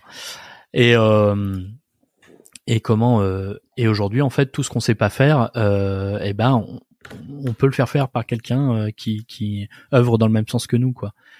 Donc c'est un nouveau modèle. Euh, il y, a, y, a y a des choses qui peuvent euh, qui peuvent améliorer la profession, et je pense que c'est c'est un modèle qui répond, du moins en partie, à un certain nombre de problématiques. La première étant que de moins en moins de, de vétérinaires veulent s'engager dans ces responsabilités-là. Oui, d'accord. Euh, je précise à nos auditeurs et à nos auditrices que Veto Micro a une indépendance éditoriale et que cet épisode n'est pas sponsorisé par Vet Partners. Voilà. c'est dit, ce sera écrit. C'est pour ça que, que je précise, euh, j'ai précisé à plusieurs reprises, c'est un avis personnel. Euh, mais, ah, mais moi je le précise comme ça, il y a voilà, il y a vraiment une totale, enfin il n'y a pas de porosité entre nos activités commerciales et éditoriales, donc on garde une indépendance éditoriale. Alors évidemment, on interroge des vétérinaires qui viennent, il y a eu Veto Adam, etc. Mais ce sont des, des interviews totalement indépendantes et non sponsorisées. et du coup, tu as pas mal parlé de ton côté actif là dans des groupes Facebook, mais finalement, je pense ça rejoint tous ces sujets qui t'animent pour l'avenir de la profession. Euh, du coup, tu sais, t'es investi sur euh, quel groupe et pourquoi? Euh, alors depuis très très longtemps, euh, je suis sur tous les groupes un petit peu historiques, VDM vétérinaire, les perles des clients vétérinaires. Ça, ça doit faire, je sais pas, 12 ans que je suis sur les perles, un truc comme ça. et puis sur comment, bah, sur les vétos ne sont pas des pigeons euh, qu'un groupe euh, pour les pour les plus jeunes auditeurs, qu'un groupe qui est né euh, quand euh, il y a eu un projet au gouvernement de de dégroupement entre entre délivrance et, et prescription. Euh, voilà, et donc à l'époque, il y avait eu un grand élan de solidarité vétérinaire. On était allé à 9000 manifester à ouais, Paris. je m'en souviens. Exactement. Inoubliable. ouais, ouais, c'était c'était un chouette, c'était un chouette moment de, de, de, communion, je pense, entre les vétérinaires. D'ailleurs, je sais pas si tu te souviens, mais il y avait un hymne de ce truc-là qui était Veto Outé. Euh, je sais pas si, si, si, Non, alors ça, ça me dit rien. C'était euh, une, une, chanson qui avait été écrite sur les sur la musique de Papa Outé de ce Ah, mais si, bien sûr, on l'avait reçu, euh, on l'avait reçu euh, par mail. Mais c'est moi qui chantais. Et on l'avait. Ah, c'est fou, c'est marrant. Oui, je m'en souviens. donc. Euh, donc voilà, donc sur les vétos ne sont pas des pigeons, bah, sur le vétérinaire et parents, donc dont je parlais tout à l'heure, sur Veto Entraide également. Euh, voilà, euh, il y en a sûrement d'autres, mais euh, il y en a tellement aujourd'hui. Des... Bah, sur CDM, hein, QDM, ce genre de choses. Il y a tellement de groupes vétérinaires aujourd'hui, c'est hein, c'est ben dingue. Ouais, c'est fou. On essaiera de mettre quelques liens dans les commentaires. Et sur SPQVA, donc depuis depuis le confinement. Alors, euh, je reviens un peu sur le volet euh, chanson, puisqu'on vient de, de parler là de. Ça fait une bonne transition. Ouais, ça fait une bonne transition. C'est parfait que tu chantais euh, à la manifestation, parce qu'en fait, tu es chanteur professionnel, chanteur de bal depuis 20 ans, tu l'as dit. Ouais. Tu as participé à des comédies musicales. Je crois que tu en as même écrit une. On y reviendra. Ouais. comment t'as concilié tout ça avec ta vie de veto? Bah, je, je dors pas. je dors pas beaucoup. Je suis non, je suis quelqu'un de passionné. Donc euh, quand euh, quand il y a un truc qui me tient à cœur, en fait, euh, j'y mets j'y mets énormément d'énergie, énormément de de temps. Et donc la comédie musicale, c'est quelque chose qui, enfin, c'est un loisir hein, à la base hein, quand même. Hein. Et et c'est quelque chose qui qui prend du temps, certes, mais quand j'étais juste comédien et chanteur, en gros, ça me prenait mes dimanches. C'est-à-dire c'est des répétitions tous les dimanches pendant dix mois, pendant un an. Donc un loisir prenant, mais guère plus qu'un loisir bah, prenant, quoi. Exactement, guère plus qu'un sportif ou qu'un faut quelqu'un qui fait du sport ou qui fait du théâtre ou qui fait de n'importe quoi, qui a une activité extra professionnelle, quoi. Donc bon, ça, ça me prenait du temps, mais pas plus que ça finalement. Euh, après, la comédie musicale que j'ai écrite, ouais, là, ça, ça m'a pris euh, d'une part beaucoup de temps, mais surtout beaucoup de, beaucoup de, de, de place dans le cerveau, on va dire. C'est, c'est quelque chose qui a, parce que j'y tenais beaucoup, et puis euh, c'est quelque chose. Oui, tu m'as dit que c'était après tes filles, c'était la, la, plus, la plus grande fierté de ta vie. C'est ça. J'avais pas d'enfant à l'époque. Ah, t'avais pas d'enfant, oui. Non, c'était avant la naissance de mes tu enfants. Tu pouvais encore dégager un peu de temps. C'est exactement ça, parce que ça, ça m'a pris énormément, énormément de temps. Euh, euh, en gros, ouais, c'était une comédie musicale qui avait qui a été montée, euh, donc que j'ai écrite en fait. j'ai pas écrit les chansons, j'ai écrit le j'ai écrit le livret en gros. j'ai écrit l'histoire et c'est une c'était une comédie musicale qui a été jouée en 2013. Euh, et qui était euh, uniquement euh, faite à partir de chansons écrites et composées par Jean-Jacques Goldman. Je suis un grand fan de Goldman. Et, euh, et voilà. Et c'est euh, donc j'ai d'abord écrit ce truc-là, et puis après j'ai j'ai casté une équipe en fait. Euh, alors j'ai repris beaucoup de membres de ma, la troupe de comédie musicale dans laquelle je jouais, et puis j'ai casté euh, quelques autres personnes. Euh, à la à la finale, on était 31 euh, comédiens hein, sur ce sur ce truc-là. Donc gérer une une équipe de 31 bénévoles, c'est ça demande du temps, ça demande de l'énergie, c'est bah, carrément, ouais. ça demande énormément de choses. Mais euh, mais voilà c'était génial quoi. Enfin c'était et c'était pour les restos du cœur c'est ça ouais c'est ça. C'est ça c'est que tout le monde était bénévole. Alors il y avait des pros il y avait des amateurs euh, mais tout le monde était bénévole et euh, et l'intégralité des profits a été reversée au, au resto du cœur d'accord voilà et euh, bah c'est c'est ce qui a motivé ma demande d'interview, c'était quand même la chanson à la base. T'as chanté euh, avec brio hein, à la soirée des vétos artistes un, conte musical vétérinaire. Je sais pas comment on dit, mais je crois que c'est comme ça que tu l'as, tu l'as appelé. Euh, eh ben c'est pas moi qui l'ai appelé comme ça en réalité. Euh, je sais plus, je, me souviens pas qui a parlé de conte, euh, mais euh, c'était, ça correspondait bien, je trouve. Oui, oui, oui, mais tu sais que le mot conte, euh, il a été euh, prononcé la, la première fois après cette soirée-là. Ah d'accord. En réalité, ouais, ouais, ouais, moi, pour moi, c'était une histoire, et en fait, on l'a appelé conte, conte musical après cette soirée-là. Et j'ai trouvé que ça correspondait tout à fait, mais c'est pas moi qui c'est pas moi qui l'ai appelé comme ça. En tout cas, je mettrai le lien dans les commentaires. Donc c'est euh, Théo et Jean-Louis, hein, le, le, petit intitulé. Et tu y as parlé euh, des différences entre générations et du moyen de se retrouver dans le même métier en fait. Et euh, cette prestation, elle a suscité vraiment une standing ovation. c'était bah, c'était hyper inspirant. Les paroles étaient fortes. Qu'est-ce qui t'a inspiré ces textes? C'est c'est bah, mon expérience euh, d'une part en tant que en tant que manager euh, euh, de de plein d'équipes finalement où où j'ai vu j'ai vu certaines choses qui se faisaient en clinique et certaines choses qui se qui marchaient certaines choses qui ne marchaient pas. Et puis également des des témoignages de vétérinaires anciens et de vétérinaires nouveaux on va dire euh, sur euh, les groupes Facebook et surtout sur Veto Entraide. Euh, énormément, j'ai trouvé qu'il y avait énormément de mal-être qui était exprimé euh, souvent de façon anonyme euh, sur le, le, groupe Facebook de Veto Entraide et qui tournait autour de ces thématiques-là. C'est-à-dire que les jeunes comprenaient pas les vieux et les vieux comprenaient pas les jeunes. Et, euh, ça avait l'air d'être une situation qui se, qui se généralisait un petit peu, je, je, trouvais, dans la profession euh, euh en France. Euh, beaucoup de vieux qui disaient euh, les jeunes veulent plus rien foutre, euh, c'est vraiment des feignants. Et beaucoup de jeunes qui disaient mais moi je, je comprends pas que, que les vieux ne comprennent pas qu'on ait envie de vivre à côté de notre profession quoi. Donc voilà, et en fait, cette, euh, ce conte musical, finalement, euh, Théo et Jean-Louis, euh, il est venu parce que le, alors Laurent Gessen et Timothée Audouin, qui sont les, les organisateurs du, du spectacle des, des vétérinaires artistes là, depuis quelques années, qui a lieu donc en marge de la VAC, m'ont demandé. Alors Timothée, je le connais depuis 20 ans, hein, c'est c'est mon meilleur ami, mais Laurent et, et lui connaissent un petit peu le, le, le ce que je peux faire en vidéo sur euh, sur YouTube et sur Facebook et euh, m'ont demandé bah on cherche des, des artistes et euh, on voudrait bien que tu fasses un passage sur sur la, la soirée des vétérinaires artistes. Et euh, j'aurais demandé, bah oui, mais d'accord, mais qu'est-ce que tu veux que je fasse? Ils m'ont dit, bah ta carte blanche. Bon, alors carte blanche, euh, je me suis dit si, je fais juste ces trois, alors c'est un quart d'heure, donc ça fait trois chansons. Si je fais juste trois chansons qui rien à voir les unes avec les autres, juste pour montrer que je sais chanter tout ça, ça va être sympa, mais d'autres le font déjà. Moi, j'ai envie de faire un truc qui est un peu différent. Donc, euh, bah, faut que j'écrive une parodie de chanson. Ouais, mais une parodie d'un quart d'heure, euh, ça fait une grande chanson, quoi. Euh, donc, du coup, bah, j'ai calculé, ça fait trois chansons.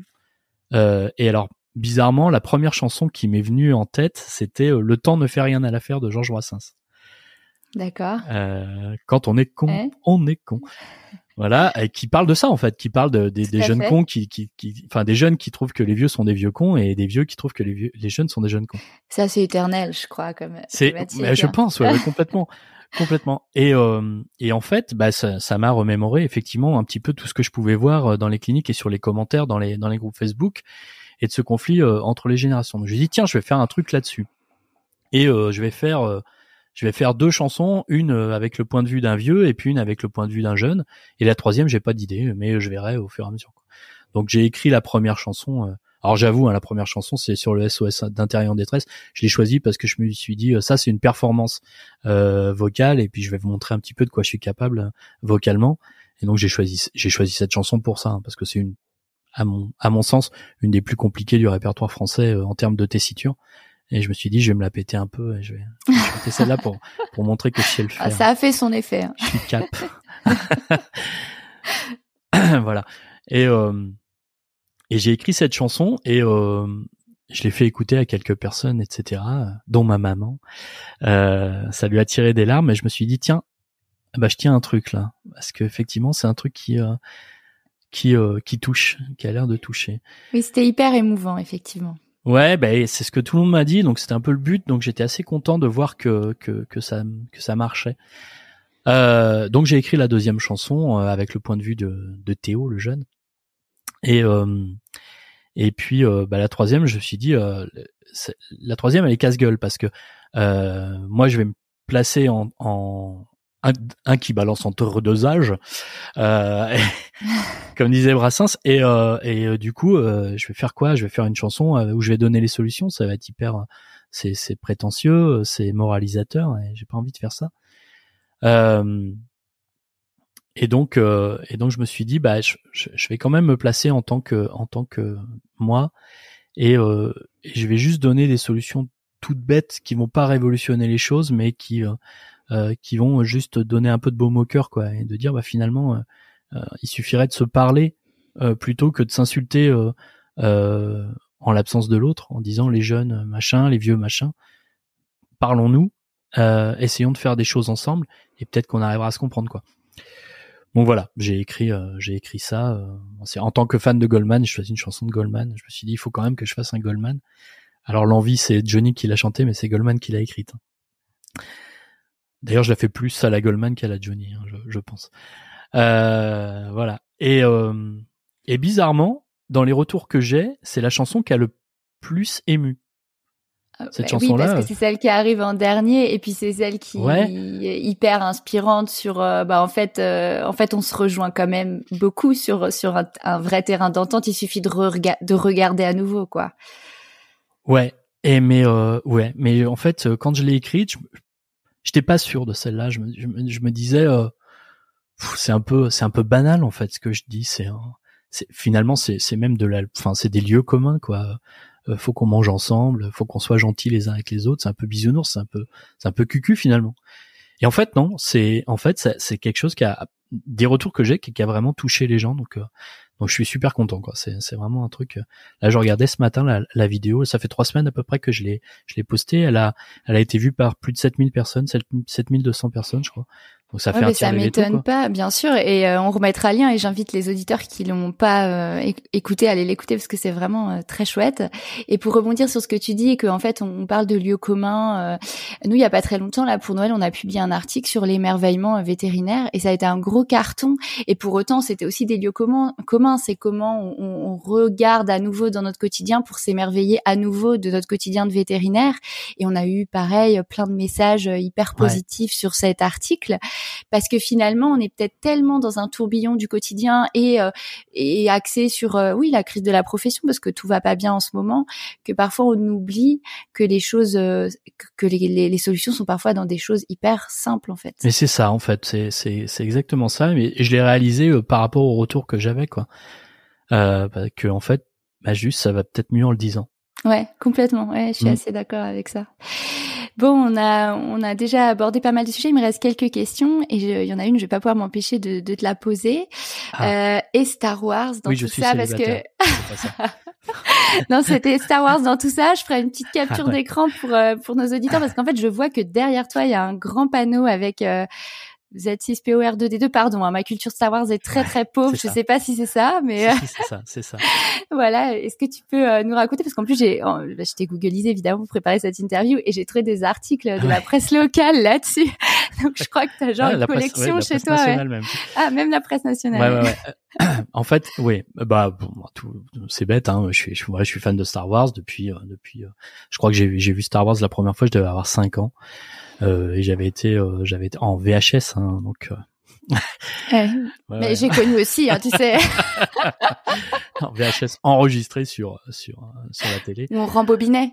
On rembobinait exactement. Et et comment voilà, c'est un univers qui m'a qui qui me qui m'enchantait et c'est c'est un vrai univers de où on peut s'enfuir euh, et, et, et, aller dans un autre monde comme d'autres univers de fiction. Mais euh, celui-là, je l'ai un peu redécouvert en 97 quand George Lucas l'a ressorti au, cinéma euh, en version remasterisée. Et, euh, et, quand je suis allé le, le voir à l'époque, j'étais à Nantes. Euh, et quand je suis allé le, le, voir, en fait, je suis allé à la Fnac qui était à côté du à côté du Cinoche euh, et j'ai vu qu'il y avait des bouquins. À la base, je voulais juste m'acheter le, les bouquins euh, du, des films en fait. Et en fait, j'ai vu qu'il y avait d'autres romans euh, qui racontaient des histoires différentes, etc qui racontait des, des, choses qui se passaient avant les films, après les films, euh, entre deux films, etc. Donc j'ai commencé à acheter deux romans que j'ai dévorés, et puis après j'ai acheté un autre roman, un autre roman, un autre roman. Et comme je suis complétiste, en fait, il m'a fallu tous les romans. Et euh, et puis quand euh, t'es complétiste, c'est ça que t'as dit? Ouais, je suis pas complotiste, mais complétiste. ouais, ouais, c'est une vraie maladie. C'est-à-dire si hein, si je commence un truc, euh, il faut que j'aille au bout. Il faut, il me les faut tous. Voilà, c'est pour ça que je joue pas à Pokémon parce que je deviendrais fou, je crois. Mais euh, mais euh, ouais, en fait, et, bah, très vite, il m'a fallu tous les romans et il fallait que je lise tous les romans, il fallait que je sache tout sur l'univers de Star Wars. Puis après, ben j'ai commencé les comics, donc après il m'a fallu tous les comics, puis tous les guides, puis tous les machins. Puis au bout d'un moment, bah j'ai une j'ai une collection qui est qui est assez délirante, qui est peut-être la plus grande bibliothèque Star Wars de France. Euh, donc voilà, Donc chez moi, c'est un vrai musée Star Wars. Il y a du Star Wars partout. Alors surtout depuis que je vis tout seul avec mes enfants, ça, ça a pris des proportions de dingue. Et donc, euh, bah forcément, je me suis, euh, euh, comme c'était un truc qui, qui, était qui était une passion, et ben j'ai une connaissance qui était assez encyclopédique en fait de Star Wars. Et j'ai eu la chance euh, de trouver une tutrice de thèse qui accepte que je fasse ma thèse vétérinaire sur Star Wars. Mais non. Mais si. c'est dingue. Ouais. Donc en fait, je suis docteur en Star Wars.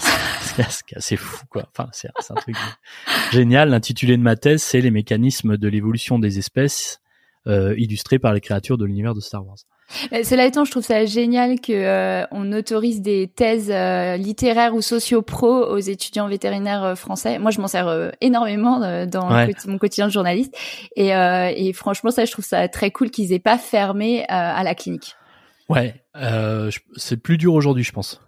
Ah, euh, tu, tu, crois? Tu penses que c'est plus dur Ouais, ouais, je crois qu'aujourd'hui, il faut vraiment que ce soit des thèses expérimentales hein, pour que ce soit ah, accepté. Ah d'accord, ok, je savais pas. Mais à l'époque, on pouvait encore faire des thèses bibliographiques et, j'ai eu la meilleure mention. Hein. Enfin, c'était vraiment, euh, c'est c'est c'est pas un travail, euh, c'est pas un boulot euh, juste comme ça et pour tu rigoler. Tu l'as fait à fond comme tout ce que tu fais. Ah ouais, ouais, ouais, c'est vraiment là. J'ai, en plus, j'y connaissais pas grand chose en évolution, donc là, enfin, je me suis énormément comment documenter là-dessus, etc. Et euh, en fait, le, principe de cette thèse, c'est que euh, bah, j'explique les, les, principaux mécanismes de l'évolution, sauf que plutôt que de les illustrer euh, avec euh, des mouches drosophiles ou des, des pinsons de Galapagos, euh, je les illustre avec des Ewoks, avec des Wookiees, avec des Gungans. Quoi.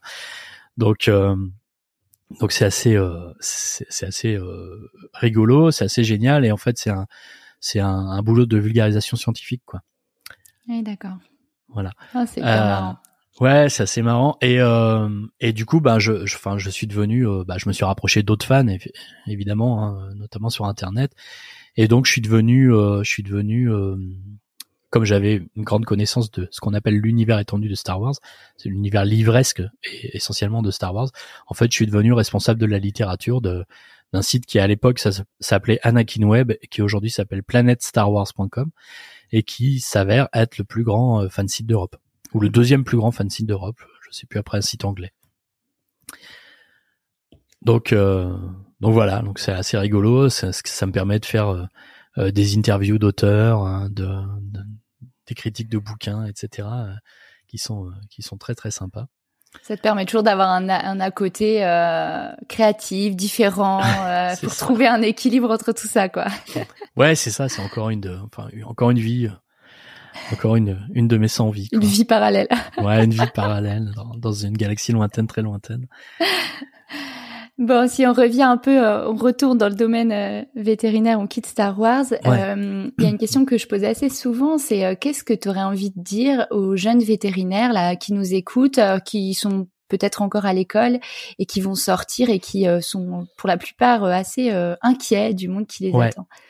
Ah, j'ai envie de leur dire faites des stages et arrêtez d'aller faire des stages dans des euh, dans des euh, grands centres dans lesquels vous travaillerez pas euh, ou dans des trucs hallucinants avec avec du matériel extraordinaire que vous utiliserez probablement jamais dans votre carrière. Allez faire des stages dans des petites cliniques vétérinaires. Pour la plupart d'entre vous, ce sera ça votre quotidien. Et confrontez-vous à la réalité et vous allez voir que c'est un métier qui est génial, quoi. mais si vous là, je, je, je vois euh, dans, dans, les, dans les petites cliniques, on a du mal à trouver des stagiaires, alors que euh, dans des euh, dans des grands centres, des CHV ou des centres de référé, etc., ils croulent sous les demandes. Euh, mais c'est pas ça la vraie vie en fait. Et certains d'entre vous travailleront dans des dans des grands centres, etc. Mais la plupart d'entre vous travaillera dans des cliniques généralistes. Et le problème, c'est que si vous vous faites une idée fausse en fait de, du métier de vétérinaire, où vétérinaire c'est traiter euh, des cas avec 40 euh, examens complémentaires euh, hyper onéreux avec une clientèle fortunée, etc. quand vous allez être confronté à la, la, vraie vie vétérinaire, vous allez être déçu. Donc, venez dans les, faites des stages dans des petites cliniques, dans des cliniques mixtes, dans des cliniques canines, dans des cliniques équines, dans des, ce que vous voulez, mais mais faites des stages dans des vraies cliniques et pas dans des et pas dans des grands centres. Et là, vous vous confronterez réellement à la vraie vie vétérinaire et quand vous sortirez de l'école, vous aurez pas de désillusion. C'est euh, le conseil du Jedi. C'est ouais, c'est le conseil du Jedi. mais sage. moi, j'ai toujours été généraliste. J'ai fait 17 ans de médecine généraliste et j'adore ça, quoi. Enfin, c'est vraiment le, c'est vraiment le, le le, le, métier qu'il me fallait quoi c'est-à-dire que c'est c'est le contact avec la clientèle c'est le c'est le, la diversité de ce qu'on peut faire euh, chaque journée après, ça va avec ma personnalité, la diversité. C'est, j'ai besoin de faire plein de trucs différents, mais, mais, euh, mais voilà. Et, surtout, c'est, c'est ce qui attend la plupart des vétérinaires. Donc, donc euh, voilà. Euh, je rebondis sur ce que tu viens de dire avec une toute dernière question qui est inspirée par ton compte musical Théo et Jean-Louis. est-ce qu'on est veto pour la vie? Je pense, ouais. En tout cas, alors, enfin moi, en tout cas, j'espère. c'est un métier dans lequel on met tellement de nous-mêmes euh, ne serait-ce que le temps hein, qu'on passe à faire des études. Hein, enfin, mine de rien, sept ans c'est long, plus qu'un master, comme disait Jean-Louis. Euh, et, euh, et, et, dans lequel on investit énormément de nous-mêmes. Et quelque part, c'est dommage d'investir autant de nous-mêmes pour faire ça dix ans et puis faire autre chose, quoi. D'autant plus que on peut faire autre chose à côté. Enfin, c'est pas une fin en soi, à la preuve. Hein. Moi, je fais énormément de choses. Je suis vétérinaire et je fais autre chose. Vétérinaire, ça veut pas forcément dire praticien, ça veut pas forcément dire. Euh, euh, euh C'était ça le sens de ma question, effectivement, parce que je me souviens que Timothée Audouin, dont tu as déjà parlé, quand il a terminé pour clôturer euh, la soirée des véto-artistes, il a redit, on est tous ici, pas tous praticiens, mais on est tous ici vétérinaires pour la vie. C'est ça. Moi, je me sens véto. Hein. Euh, je pratique plus depuis six mois. C'est pas du tout euh, euh, garanti que je repratique pas un jour dans ma carrière. Euh, mais euh, mais moi je me sens veto quoi. C'est euh, il y a une il y a une, espèce de de débat en ce moment sur ce qu'est un, un, vétérinaire en exercice, etc. je pense qu'il y a plein de manières d'être vétérinaire, mais euh, je pense qu'à partir du moment où on œuvre pour la santé animale, euh, on est veto quoi. Donc euh, moi j'œuvre plus euh, directement pour la santé animale, moi j'œuvre pour les gens qui, qui le font, mais du coup euh, indirectement. Tout le monde fait partie de la chaîne quoi. On fait partie de la chaîne. Et puis et puis surtout c'est une question de c'est une question de d'état d'esprit quoi. C'est je pense qu'on je pense qu'on est veto pour la vie. Alors en tout cas moi, euh, après je sais pas, peut-être d'autres euh, auront besoin d'avoir une autre vie qui est totalement différente de vétérinaire, euh, pas parce qu'ils aiment pas, mais parce que comme moi ils ont envie de vivre d'autres vies. En tout cas, moi je pense que je suis veto pour la vie. Ah, c'est une chouette manière de conclure cet entretien. Est-ce qu'il y a quand même quelque chose que tu voudrais ajouter qu'on aurait oublié? Je pense qu'il faut vraiment que la bienveillance soit le, médicament à la crise euh, actuelle de la profession. Aujourd'hui, il y a beaucoup de, conflits, je trouve, entre euh, les salariés et les euh, associés, entre les jeunes et les vieux, entre euh, les indépendants et euh, les gens qui rejoignent des corporates, etc. Et je, la profession, elle est suffisamment en crise, suffisamment malade pour qu'on n'en ajoute pas en se foutant sur la gueule. Euh, et euh, je pense qu'il y a de la place pour tout le monde. Euh, et il faut vraiment que main dans la main, on avance tous dans le même sens parce qu'on a tous les mêmes problématiques finalement. C'est les problématiques de recrutement, c'est les problématiques de changement de la société, etc. On doit tous y faire face. On a tous plus ou moins euh, de capacité à, à, accepter le changement et à l'accompagner. Euh, mais je pense que si on s'isole et si on se monte les uns contre les autres, de toute façon, ce sera plus dur. Donc, euh, euh, ça va être, ça va être un lieu commun, ça va être un peu moralisateur, mais euh, je pense qu'il faut vraiment que les vétérinaires, comme on l'a montré justement, on en parlait tout à l'heure lors de la mobilisation contre la, le dégroupement, il faut qu'on avance tous main dans la main et il faut qu'on, il faut qu'on arrive à communiquer et, à accepter euh, qu'il n'y a pas qu'une seule manière d'être vétérinaire et que euh, il y en a pas une qui vaut mieux que l'autre et que c'est pas parce que quelqu'un euh, est, est, vétérinaire différemment de soi qui vaut moins que soi. Et puis on a des intérêts communs. Et on a des intérêts communs, c'est-à-dire que aujourd'hui, si on veut maintenir la profession vétérinaire en santé ou si on veut la faire revenir dans la santé, euh, il faut vraiment il faut vraiment qu'on euh, qu'on s'accompagne les uns les autres. Alors, il y a plein il y a plein de choses qui servent à ça. Hein. Je, je, reparle encore de Veto Entraide qui pour moi est, est, une association extraordinaire, euh, mais c'est aussi le cas de d'autres de d'autres trucs comme euh, comme SPQVA euh, sur Facebook ou comme même l'ordre des vétérinaires. L'ordre des vétérinaires a souvent mauvaise presse, mais l'ordre des vétos est aussi là pour pour essayer de faire de maintenir la profession en santé en fait ou le syndicat, etc.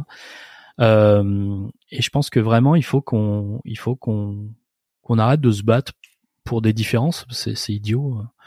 Euh, et que et qu'il y a de la place pour tout le monde, mais que mais que tous ensemble on, peut perdurer. Bon, bah merci pour cette euh, chouette conclusion. Est-ce que s'il y a des auditeurs qui veulent te contacter, euh, il y a des via tes réseaux sociaux ou je sais pas comment c'est le plus facile de faire? Le plus facile, c'est sur Messenger j'ai envie de dire, je réponds à tout le monde. Hein, c'est euh, alors, c'est pas la peine de me demander en ami si on se connaît pas, parce que je, j'essaie quand même de cloisonner. Euh, euh, sur mon Facebook, je partage beaucoup de choses de mes enfants. J'ai pas envie de les partager avec tout le monde, mais sur Messenger, je réponds. Euh, donc Anthony Leclerc hein, sur Messenger, j'ai pas de pseudo. Hein. Donc voilà, il y a déjà des gens qui m'ont contacté par rapport à par rapport à justement à ce à ce compte que j'ai partagé. donc faut pas hésiter quoi. Bon, bah impeccable. J'espère que personne n'hésitera. Merci euh, beaucoup pour euh, ce partage, ce retour d'expérience. C'était c'était super varié, c'était super intéressant. Merci à toi. Euh, voilà et voilà, nos auditeurs auront noté que Anthony est célibataire. ouais, je pense que c'est l'information principale de ce ouais, c'est ça, c'est l'information cruciale. Merci beaucoup Anthony, à bientôt. Merci, au revoir. Si vous avez aimé cet épisode, n'hésitez pas à le partager à vos amis, à vos collègues, à tous les vétérinaires que ça peut intéresser et ou à lui laisser 5 étoiles.